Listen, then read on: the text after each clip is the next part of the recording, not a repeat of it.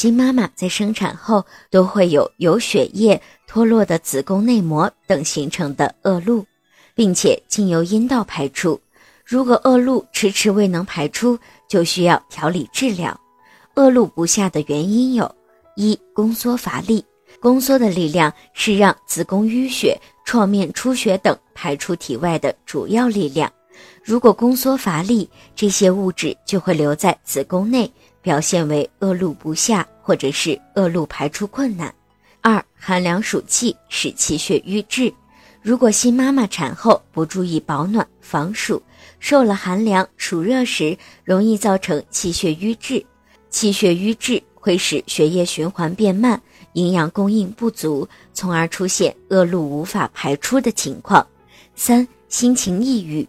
新妈妈在产后心情抑郁的时候，也会使气血瘀滞，降低身体新陈代谢的速度，同样会造成恶露不下的情况发生。